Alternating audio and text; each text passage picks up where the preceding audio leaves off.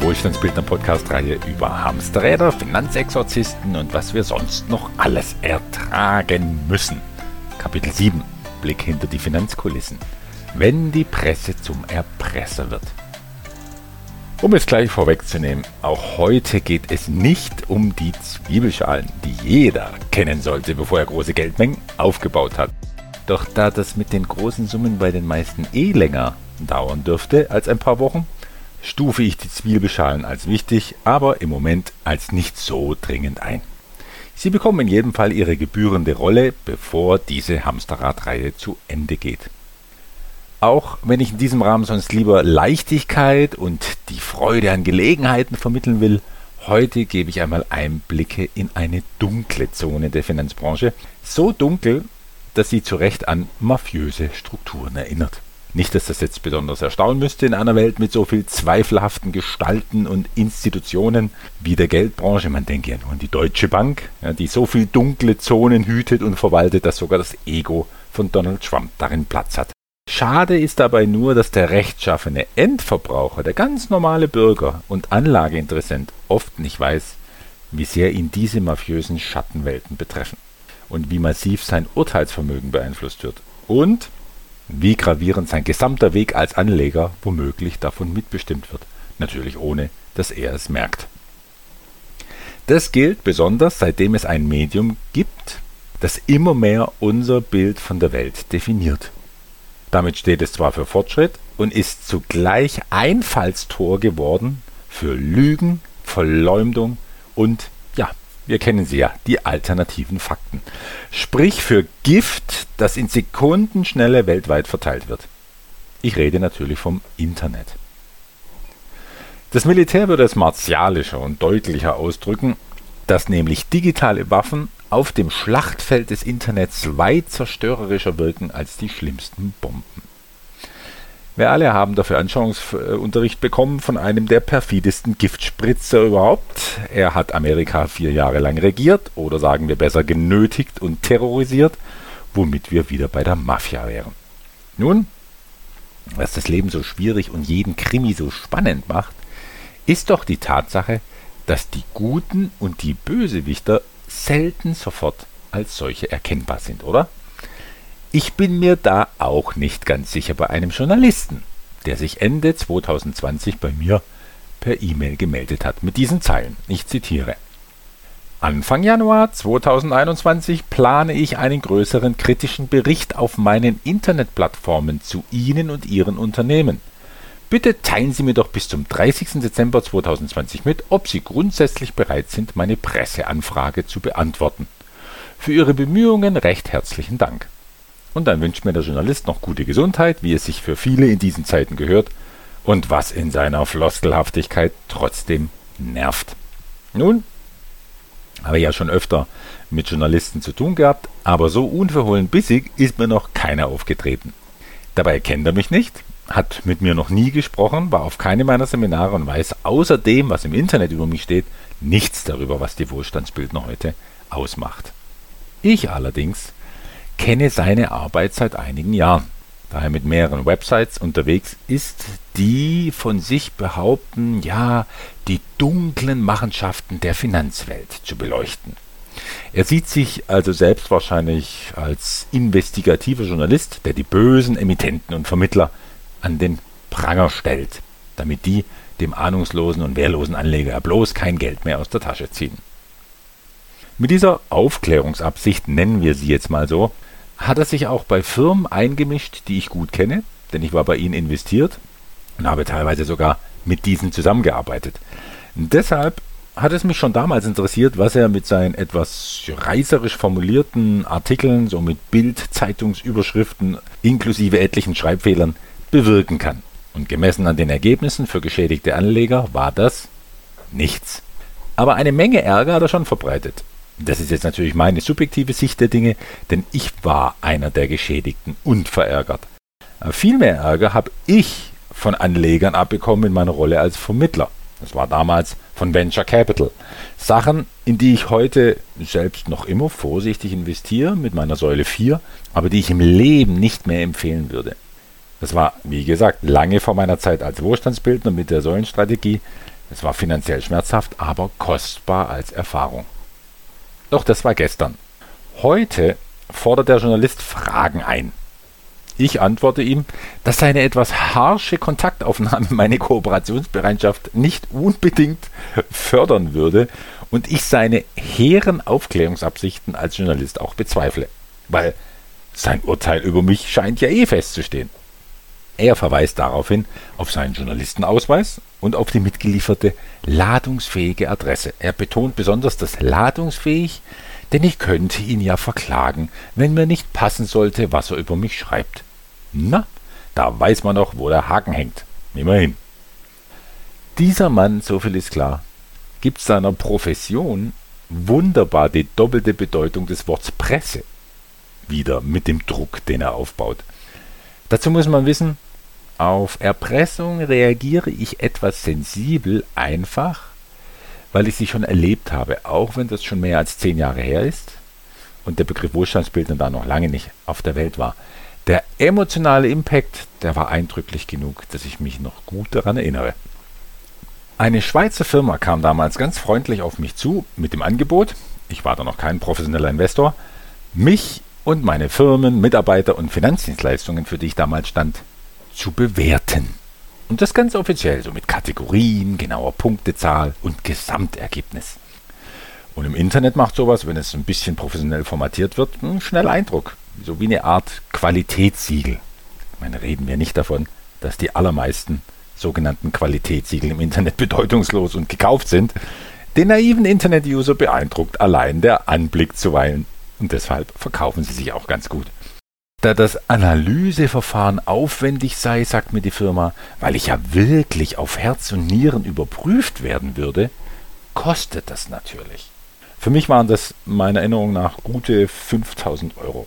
Damals so viel Geld für mich, dass ich das Angebot abgelehnt habe.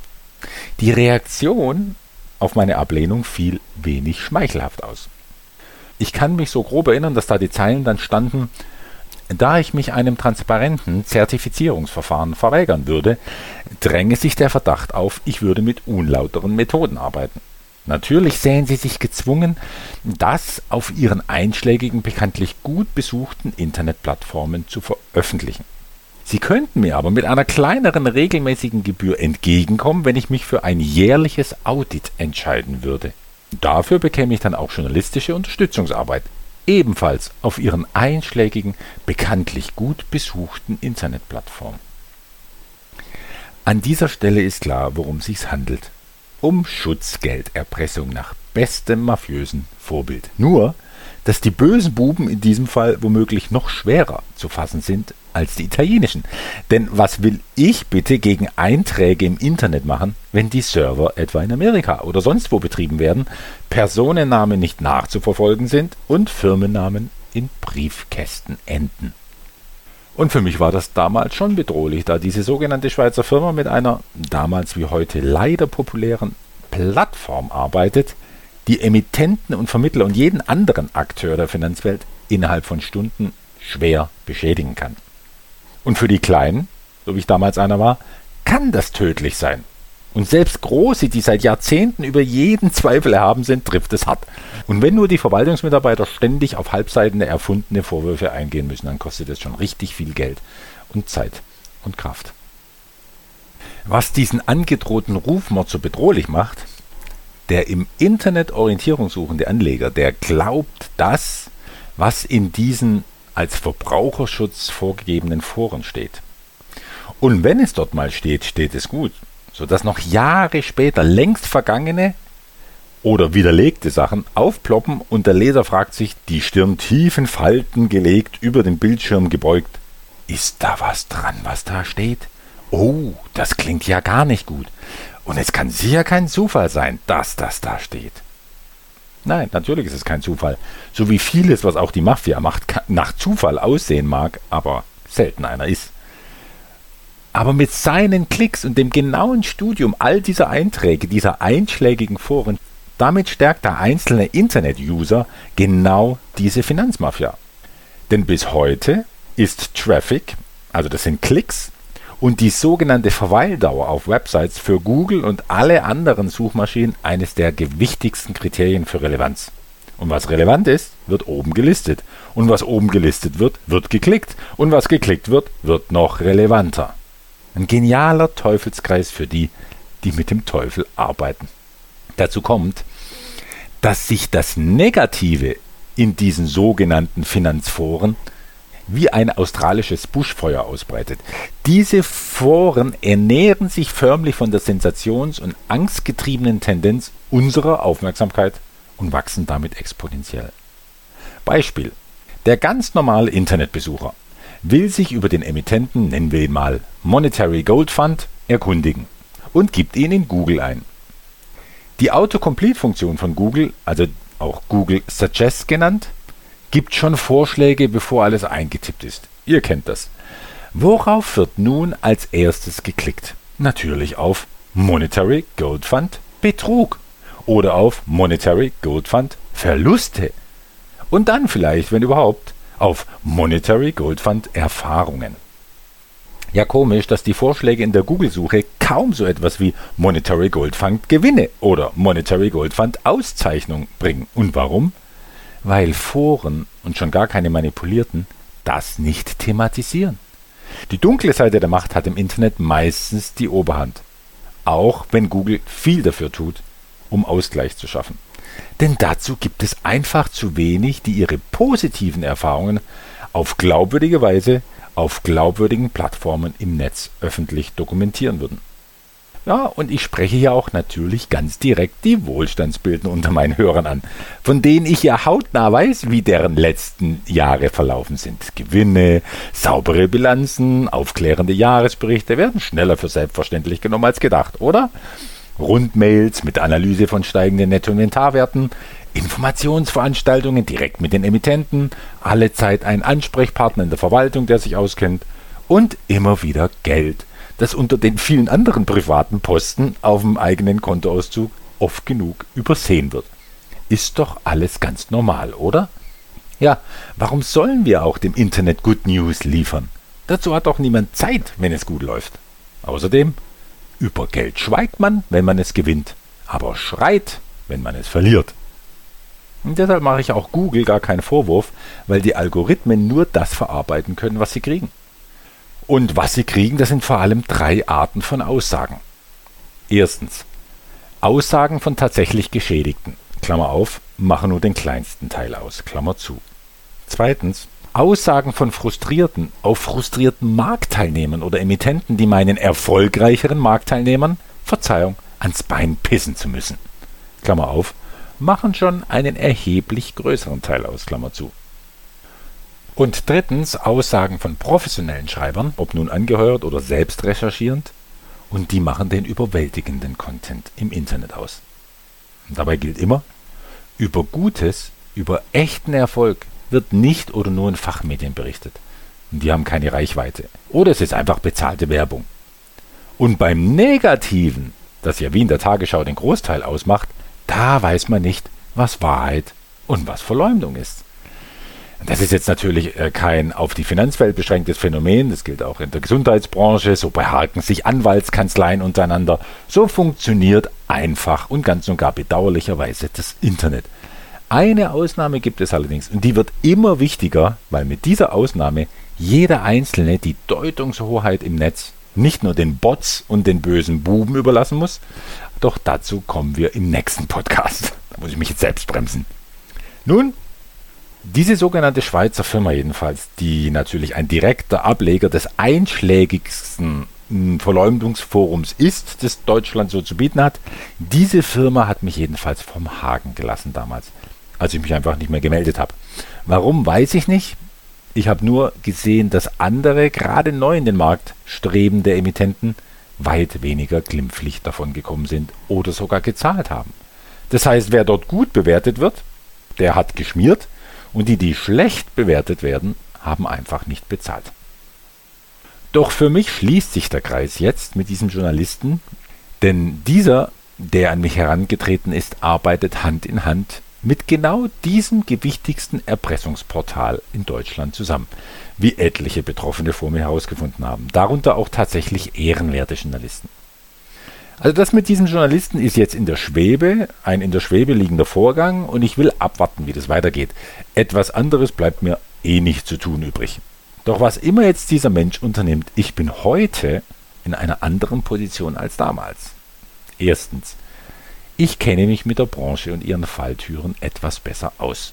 Und was wichtiger ist, ich kenne mich auch ganz gut mit dem Internet und seinen Möglichkeiten aus.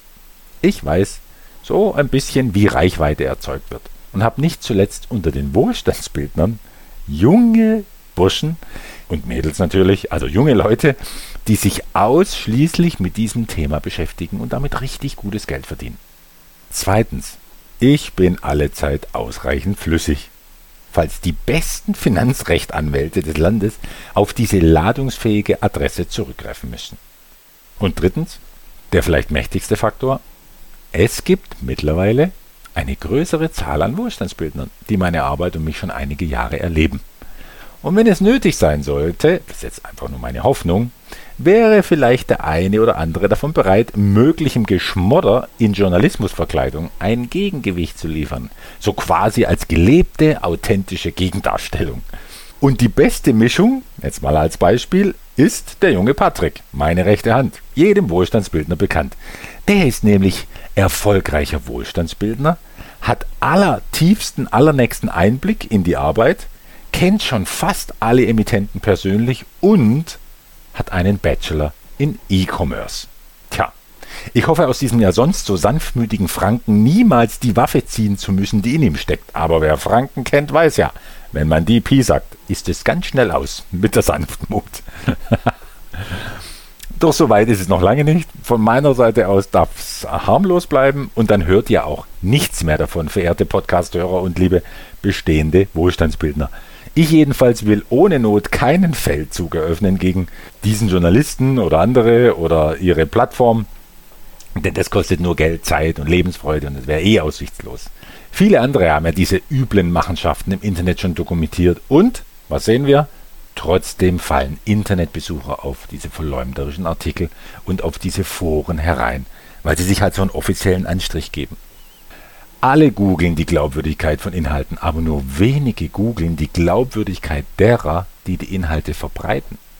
Wäre das anders, hätte Donald Trump nicht ansatzweise eine so fatale Reichweite entwickeln können. Und wer mir jetzt zuruft, Andreas, stillhalten ist doch auch keine Lösung, dem sage ich, Sperren einer im Ausland betriebenen Website ist de facto unmöglich. Und generell glaube ich, dass das, was ich bekämpfe, eher bestehen bleibt und stärker wird. Und daher fange ich mit dem Bekämpfen dessen, was ich nicht will, gar nicht erst an. Doch seid versichert, einschüchtern und verleumden lasse ich mich auch nicht. Denn ein Täter fühlt sich ja nur dann als Täter bestätigt, wenn das Opfer bereit ist, seine Opferrolle einzunehmen. Aber solange also alles ruhig bleibt, nenne ich auch keine Namen, Quellen und Plattformen, obwohl ich letzt, vor allem letzteres, diese Plattform oder diese Plattform, zu gerne zitieren würde. Doch was würde denn passieren? Ihr könnt es euch denken. Viele würden auf diese Plattform klicken und lesen und suchen und sie bekommt Traffic, Aufmerksamkeit und Relevanz. Und genau dieses Blut, dieses schwarze Blut, von dem sich dieser Parasit ernährt, das will ich ihm nicht verschaffen. Reden wir im nächsten Podcast stattdessen über etwas Konstruktives, nämlich welches Fazit sich denn ziehen ließe aus dem Ganzen und welche Möglichkeiten das Internet für Rat und Aufklärungssuchende bietet, um nämlich Dichtung, Wahrheit und Verleumdung unterscheiden zu können, auch oder gerade in der Finanzwelt. Wir hören uns. Bis dahin.